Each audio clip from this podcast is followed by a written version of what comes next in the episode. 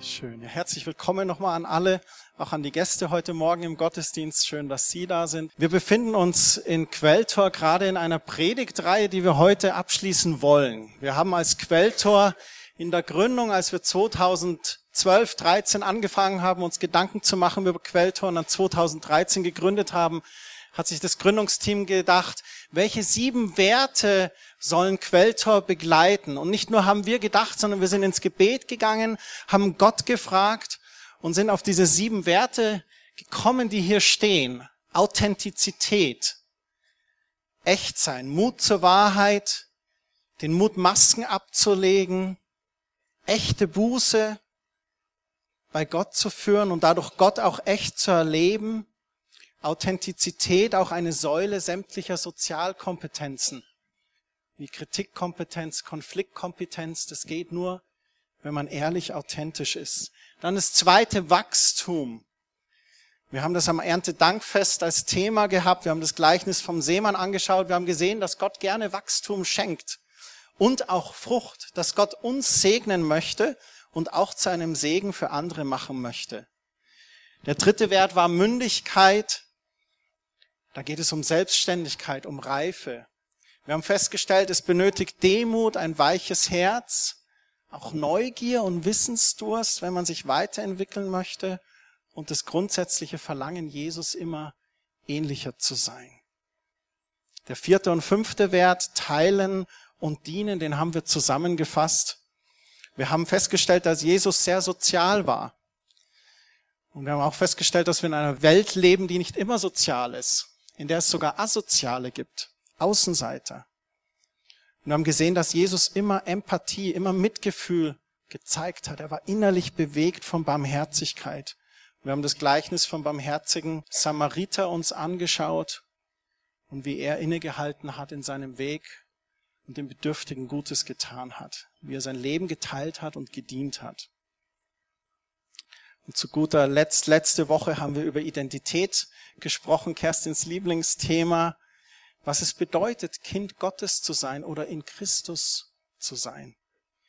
Diese neue Erlebnis, wo Paulus an die Römer geschrieben hat, dass wir von einem Niemand zu einem Jemand werden, ein Kind Gottes, Sohn Gottes, Tochter Gottes, dass diese neue Identität auch zu einer Intimität mit dem liebenden Vater führt, mit Gott und wir dadurch anfangen, Gottes Wege zu gehen und seine Werke zu tun. Und heute der letzte Baustein Nächstenliebe. Mein Lieblingsthema. Kerstins Identität. Meins ist, glaube ich, die Nächstenliebe. Wenn wir das jetzt so rückblickend angeschaut haben, dann kann man auch feststellen, dass da vielleicht sogar fast eine bewusste Reihenfolge ist. Man könnte auch sagen, sie beschreibt eine Reise, eine Reise der Jüngerschaft oder dem Prozess eines geistlichen Wachstums als Kind Gottes. Und diese Werte greifen auch ineinander. Also es ist nicht so eine zeitliche, chronologische Abfolge, die sollen sich nebeneinander entwickeln. Es ist nicht so, dass man den dritten Wert Mündigkeit nur dann erlernen kann, wenn man angefangen hat zu teilen oder zu dienen. Es geht Hand in Hand. Wir als Quelltor, wir sehnen uns danach, dass diese Räume oder unsere Veranstaltungen, egal wo man ist, ob man als Hello wir tun Gutes sammelt, gestern beim Männertreffen, wo wir waren, wo immer wir sind, wir wollen uns wünschen, wir sehen uns danach, dass Menschen Gott erleben. Und dort, wo sie Gott erleben, dass sie eine Heimat finden. Eine geistliche Heimat, wo man Familie Gottes leben kann. Als Einzelner, aber auch als Gemeinschaft. Paulus schrieb an die Römer im Kapitel 13, Vers 10, wer seinen Mitmenschen liebt, der tut ihm nichts Böses. Grundsätzlich mal. Nun sind wir alle nicht perfekt, wir Menschen. Ich liebe meine Frau von ganzem Herzen.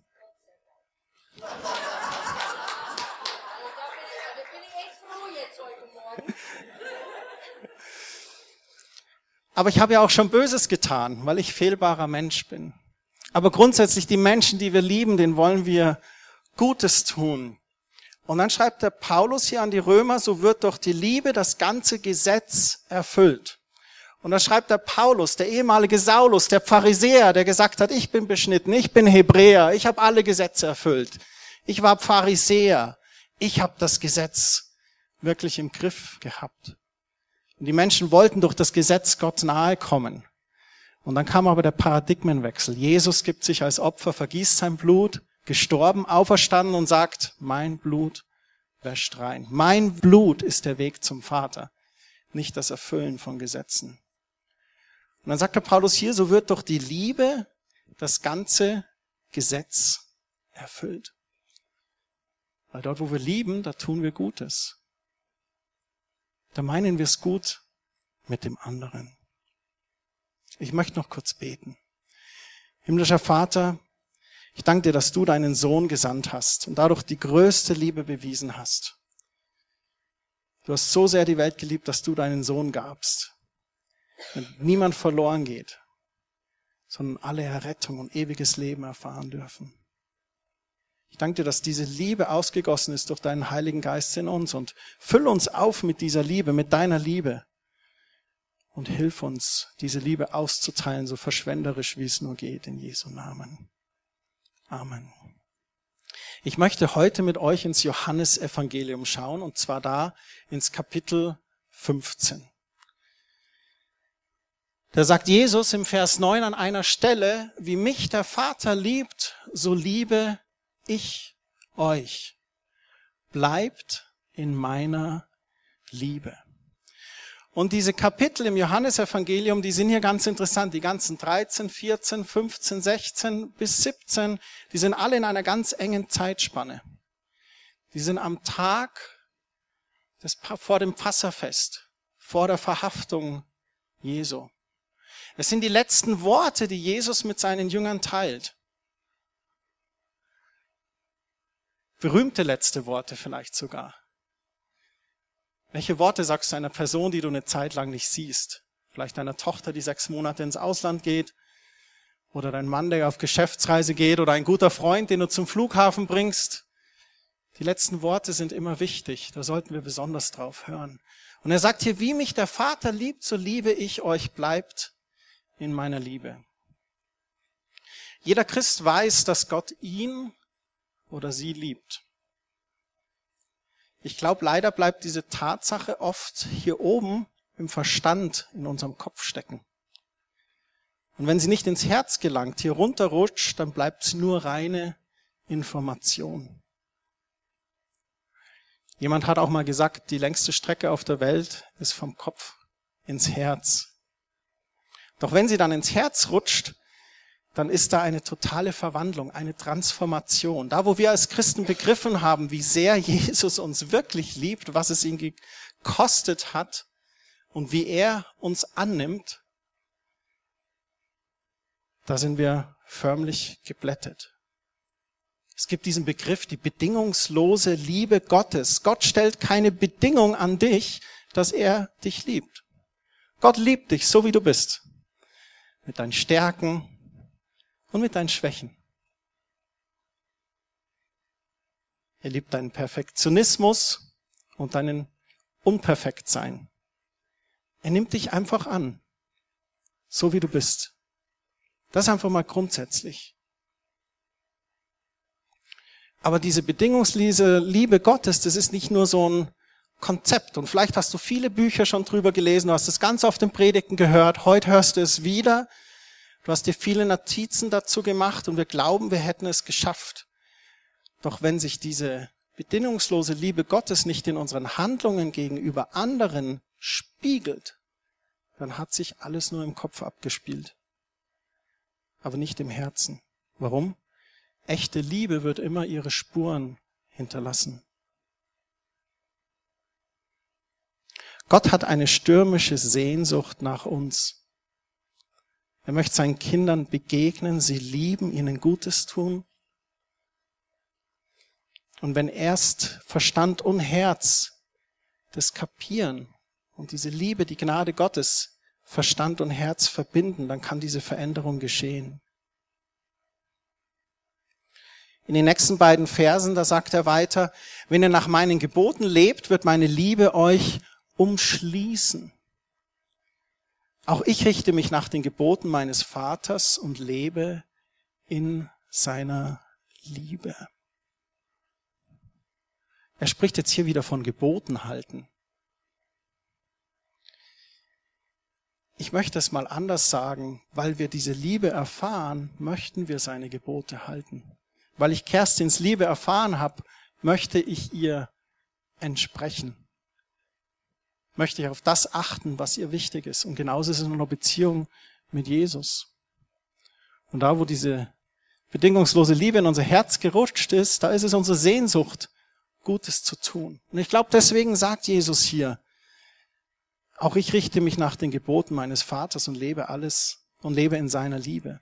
Das alles sage ich euch, damit meine Freude euch ganz erfüllt und eure Freude dadurch vollkommen wird. Möchtest du Freude? Wer möchte fröhlich sein? Super. Aber hallo! Er sagt diese Worte, bleibt in meiner Liebe, lebt wie ich in der Liebe meines Vaters, damit meine Freude euch ganz erfüllt und eure Freude sogar vollkommen wird. Bedingungslose Liebe, leidenschaftliche Liebe, fürsorgliche Liebe, begnadende Liebe. Die Liebe Gottes ist ein Gnadengeschenk. Wir sind begnadigt. Errettung ist keine Belohnung für gute oder gerechte Menschen. Errettung ist ein Gnadengeschenk für Schuldige. Und wir alle haben uns schuldig gemacht. Wir alle haben gesündigt. Es gibt keinen, der ohne Sünde ist. Aber er nimmt uns an, wo wir unsere Knie beugen, ihn um Vergebung bitten. Wenn wir das wirklich erfahren, wenn das wirklich vom Verstand ins Herz rutscht, bedingungslos, leidenschaftlich, fürsorglich, begnadend, dann bestimmt sie, warum und wann man morgens aufsteht. Dann bestimmt sie, wie man seine Abende verbringt und wie die Wochenenden. Dann bestimmt sie, was man liest, mit wem man Umgang pflegt. Sie beeinflusst, was einem das Herz bricht, was einen zum Staunen bringt und von Herzen glücklich macht.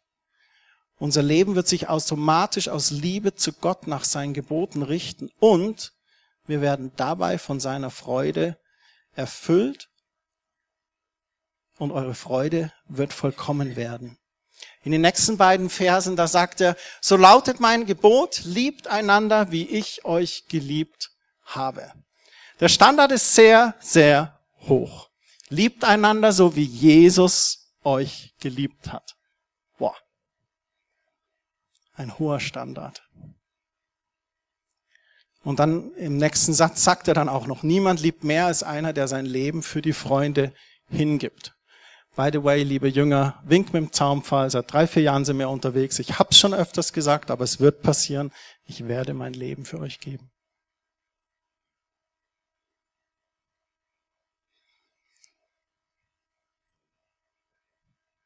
Liebt einander so, wie ich euch geliebt habe. Wenn du anfängst, es zu tun, dann kann es sein, dass du dich voller Leidenschaft und Fürsorge an andere verschenkst. Mit einer Liebe, die 70 mal, 7 mal vergibt, die über das, was andere dir angetan haben, nicht mehr Buch führt, weil du erfahren hast, dass der Vater im Himmel nicht mehr Buch führt. Er hat deine Sünde von dir getrennt, wie den Osten vom Westen, dich reingewaschen wie Schnee. Ich habe das gestern bei den Männertreffen auch gesagt. So schön, wenn jetzt der Schnee demnächst fällt dann abends der gefallen ist und dann ist vielleicht noch Vollmond und dann schaust du nachts über die Landschaft. Alles ist weiß, sauber, rein, weiß wie Schnee sind unsere Herzen gewaschen.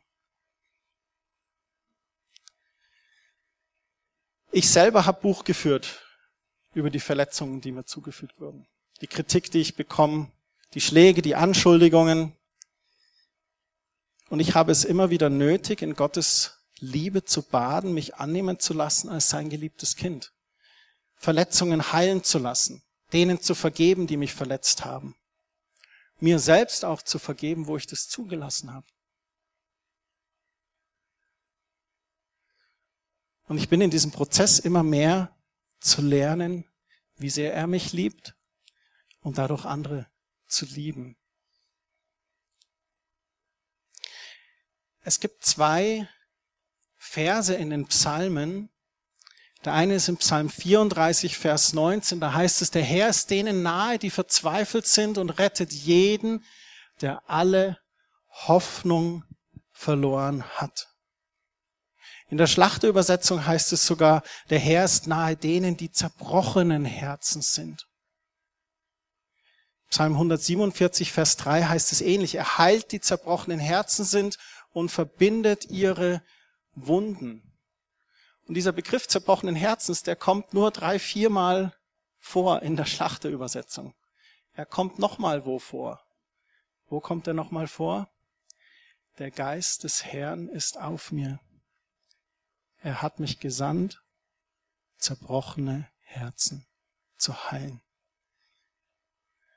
Unser Gott ist ein Herzensheiler. Und er ist denen nahe, die zerbrochenen Herzen sind. Er hilft ihnen. Er verbindet ihre Wunden. Und letzte Woche in der Vorbereitung habe ich, ich glaube, es war kein Zufall, ein Bild gefunden auf Facebook. Es gibt sogar auf Facebook gute Sachen. Und ihr seht hier ein Gefäß, und da heißt es, seht ihr diese Narbe auf dem Gefäß.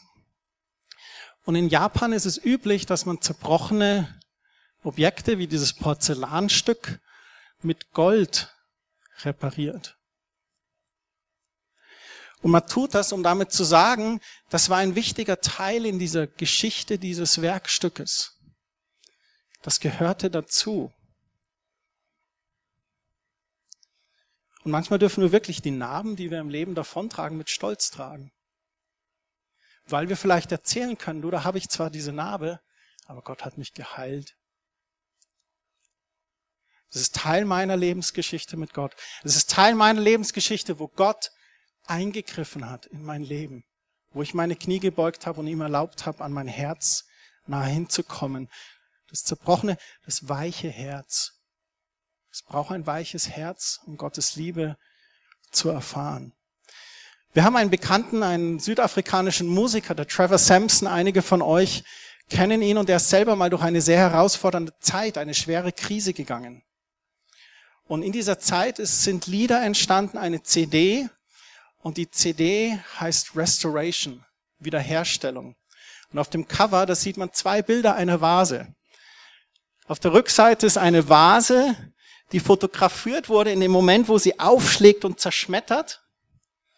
Und auf der Vorderseite der CD ist dieselbe Vase, die der Trevor dann genommen hat und wieder repariert hat mit Kleber. Und die Vase ist übersät von diesen Furchen, genau wie man sie hier sieht.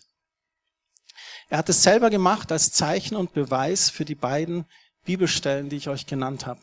Der Herr ist denen nahe, die zerbrochenen Herzen sind. Er hilft denen, die zerschlagenen Geistes sind.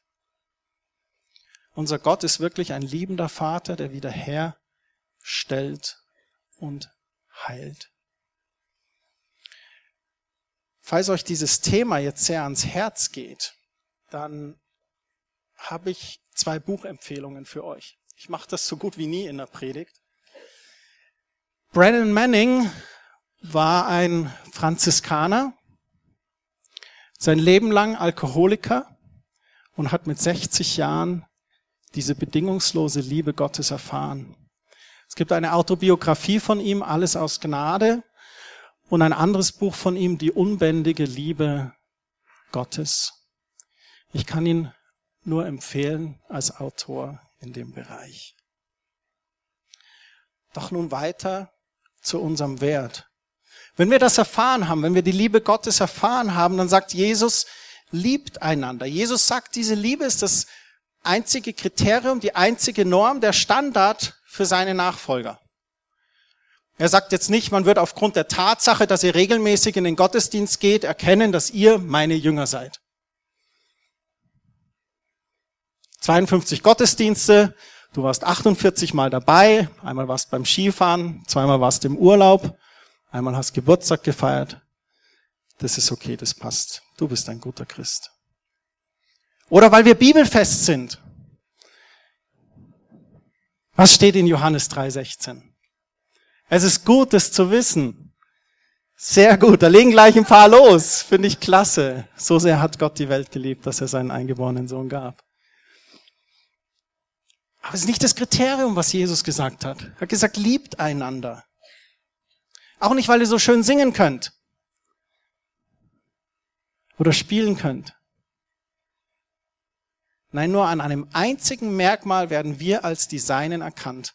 An dem tiefen, feinfühligen Respekt voreinander, an der herzlichen Liebe zueinander. Das fängt schon da an, wo wir mit Christen begegnen. Marc, ich brauche dich mal kurz. Nichts Schlimmes, ich brauche dich nur hier so als Visual. Marc liebt Jesus von ganzem Herzen. Und wir begegnen uns oft. Marc ist ja auch in der Gemeindeleitung tätig und wir sind gut befreundet. Wir haben viel Spaß auch miteinander. Hast du schon mal überlegt, dass wenn ich jetzt dem Mark begegne, dass ich eigentlich Christus in einer Person begegne?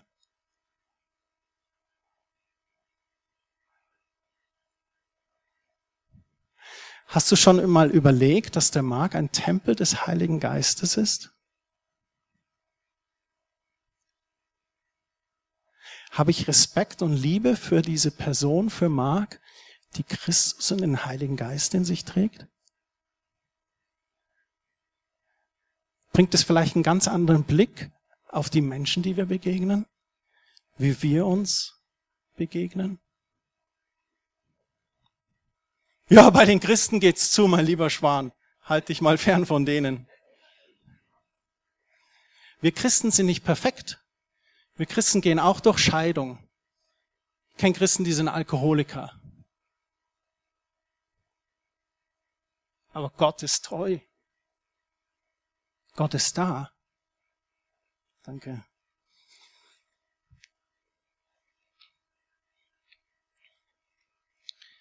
In der Nacht vor seinem Tod hat Jesus nochmal ganz klar gesagt, Johannes 13, heute gebe ich euch ein neues Gebot, liebt einander, so wie ich euch geliebt habe, so sollt ihr euch auch untereinander lieben.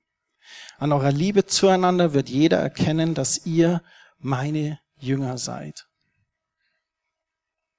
Überleg mal, was würde Jesus für den Zachäus aus deinem oder meinem Bekanntenkreis tun? Jeder von uns hat so einen Zachäus in seinem Bekanntenkreis. Er würde innehalten, ihn ansehen und ihn mit einer solchen entwaffnenden Natürlichkeit lieben, mit absoluter Sanftheit, vielleicht gleichzeitiger Direktheit, wie wir Jesus so kennen. Aber Jesus nahm immer das Beste von Menschen an. Und wir begegnen Menschen und die sind krantig, griesgrämig. Menschen haben ganz absonderliche Abwehrmechanismen, sind schroff, arrogant, haben gestellstes Gehabe, manchmal schweigen sie auch. Aber wenn Jesus da durchblickt, was sieht er da? Wahrscheinlich ein kleines Kind, das nicht genug geliebt wurde. Einen dieser meiner Geringsten, der aufgehört hat zu wachsen weil jemand aufgehört hat, an ihn zu glauben. Und ich muss da immer an den Michael Stahl denken, an sein Zitat, der viel mit jungen Menschen aus sozialen Brennpunkten auch zu tun hat. Und er hat mal eine Geschichte erzählt, und da war, sie haben so einen Workshop gemacht mit Jungs, und da war einer, der war immer mega cool, alles war cool. Der war so cool. Alles ist gefroren.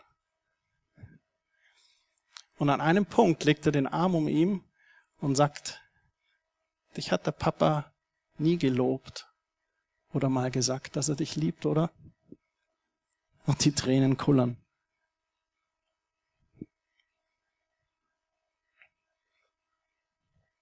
Wir sind nichts Besseres und die anderen nichts Besseres. Da hocken wir alle im selben Boot. Menschen mit einem Rucksack, den wir tragen. Aber was sieht Jesus? Was sehen wir, wenn wir den Menschen begegnen? Wisst ihr, die Menschen werden sich nach einer Begegnung mit dir oder mit mir auch, mit uns, entweder ein bisschen besser oder ein bisschen schlechter fühlen. Entweder bestärken wir sie oder wir tun ihnen etwas vorenthalten. Eine neutrale Begegnung gibt es eigentlich selten. außer die passive in der U-Bahn.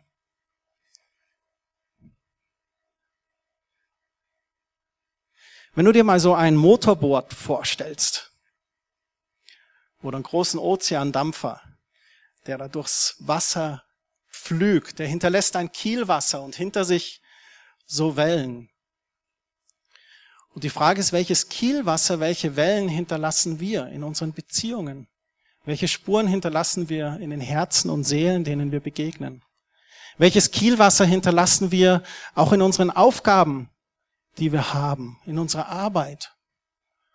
Erleben wir Gewinne, erleben wir Verluste? Erleben wir Gewinne auf Kosten, Verluste anderer? Mobben wir uns dort durch?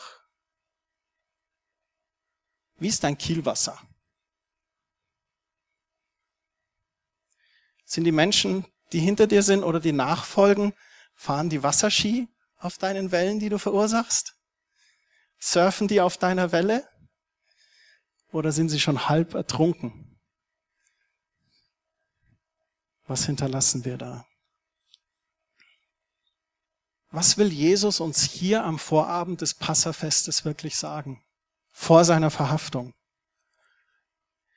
Ihr könnt in diesen Kapiteln das zu Hause oder morgen in eurer stillen Zeit einfach nochmal nachlesen. Es fängt in Johannes 13 an mit der Fußwaschung. Jesus dient seinen Jüngern.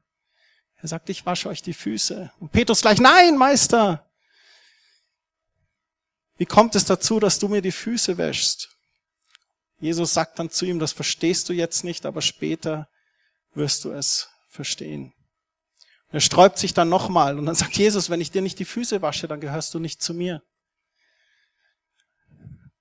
Petrus dann nicht nur die Füße, sondern auch die Hände und das Gesicht.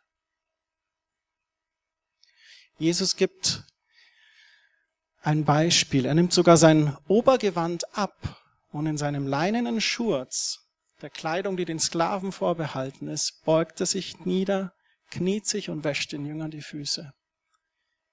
Ich, euer Meister. Die Fußwaschung trägt die Aussage, ich diene dir. Dann erzählt er von dem neuen Gebot der Liebe, dass er der einzige Weg ist, die einzige Wahrheit, das ewige Leben. Er spricht dann auch über die Verheißung der Kraft und Weisheit des Heiligen Geistes, die uns helfen wird, dieses Gebot der Liebe zu erfüllen. Er erzählt das Gleichnis vom Weinstock, diese Intimität der Verbundenheit mit der Dreieinigkeit. Und ermutigt die Jünger dran zu bleiben. In Johannes 16, 33 sagt er, dies alles habe ich euch gesagt, damit ihr durch mich Frieden habt. In der Welt habt ihr Angst, aber lasst euch nicht entmutigen. Ich habe die Welt besiegt. Und Johannes 17 betet er dann das hohe priesterliche Fürbittegebet für seine Jünger und die Welt. Und am Ende des Gebetes in Johannes 17, 21, da heißt es, sie alle sollen eins sein, Genauso wie du, Vater, mit mir eins bist. So wie du in mir bist und ich in dir bin, sollen auch sie in uns fest miteinander verbunden sein. Er spricht hier von so einer starken Intimität, wie es nur ein Ehepaar nach Jahrzehnten haben kann. Oder beste Kumpels, die sich seit der Grundschule kennen und gemeinsam ihren 70. Geburtstag vielleicht feiern. Ein absolutes Kennen, ein blindes Vertrauen oder wie ein eingespieltes Team einer Band oder Musik. Kerst nicht, wir brauchen keine Zeichen mehr, wenn wir Musik machen. Wir spüren, wo der andere hin will. Von dieser Intimität, von diesem spricht er dort. Und dann sagt er, dann wird die Welt glauben, dass du mich gesandt hast, an dieser Einheit und an der Liebe zueinander. Und ich möchte heute Morgen abschließen mit einem Zitat von Dietrich Bonhoeffer. Kirche ist nur dann Kirche, wenn sie für andere da ist. Kirche ist nur dann Kirche, wenn sie für andere da ist. Himmlischer Vater, ich möchte danken für diesen Morgen. Ich danke dir für deine leidenschaftliche, fürsorgliche, bedingungslose, begnadende Liebe, in der du uns angenommen hast. Und Herr, ich bete, dass wir genauso bewegt sind von dieser Liebe und Barmherzigkeit, wenn wir den Menschen in unserem Leben begegnen. In unseren Familien, in der Arbeit, in unseren Beziehungen, in der Schule, an der Uni, in der Ausbildung, wo immer wir sind, beim Rewe, beim Penny an der Kasse, in U-Bahnen und Bussen, wo immer wir unterwegs sind. Ich sehne mich danach, dass wenn Menschen uns anschauen, dass sie sagen, bei ihnen ist was anders. Sie lächeln so. Da ist so ein Frieden in ihrer Stimme. Herr, mach uns zu Gefäßen und Werkzeugen deiner Liebe. Lass uns Menschen mit deinen Augen sehen. Lass uns nicht irritiert sein durch die Arroganz und den Stolz und das Gehabe. Lass uns in die Menschen sehen. Lass uns das kleine Kind, den Jungen und das Mädchen sehen, das sich einfach nach Liebe sehnt. Und nutzt du uns als Werkzeug für deine Liebe. Herr Jesus, ich bete, dass du diese Woche mit uns gehst, dass du uns unsere Familien bewahrst und beschützt, auch die, die heute nicht hier sein konnten. Bitte ich, dass du die gesund machst, die am Kränkeln sind. Danke, Heiliger Geist, dass du uns diese Woche führst und leitest. Amen.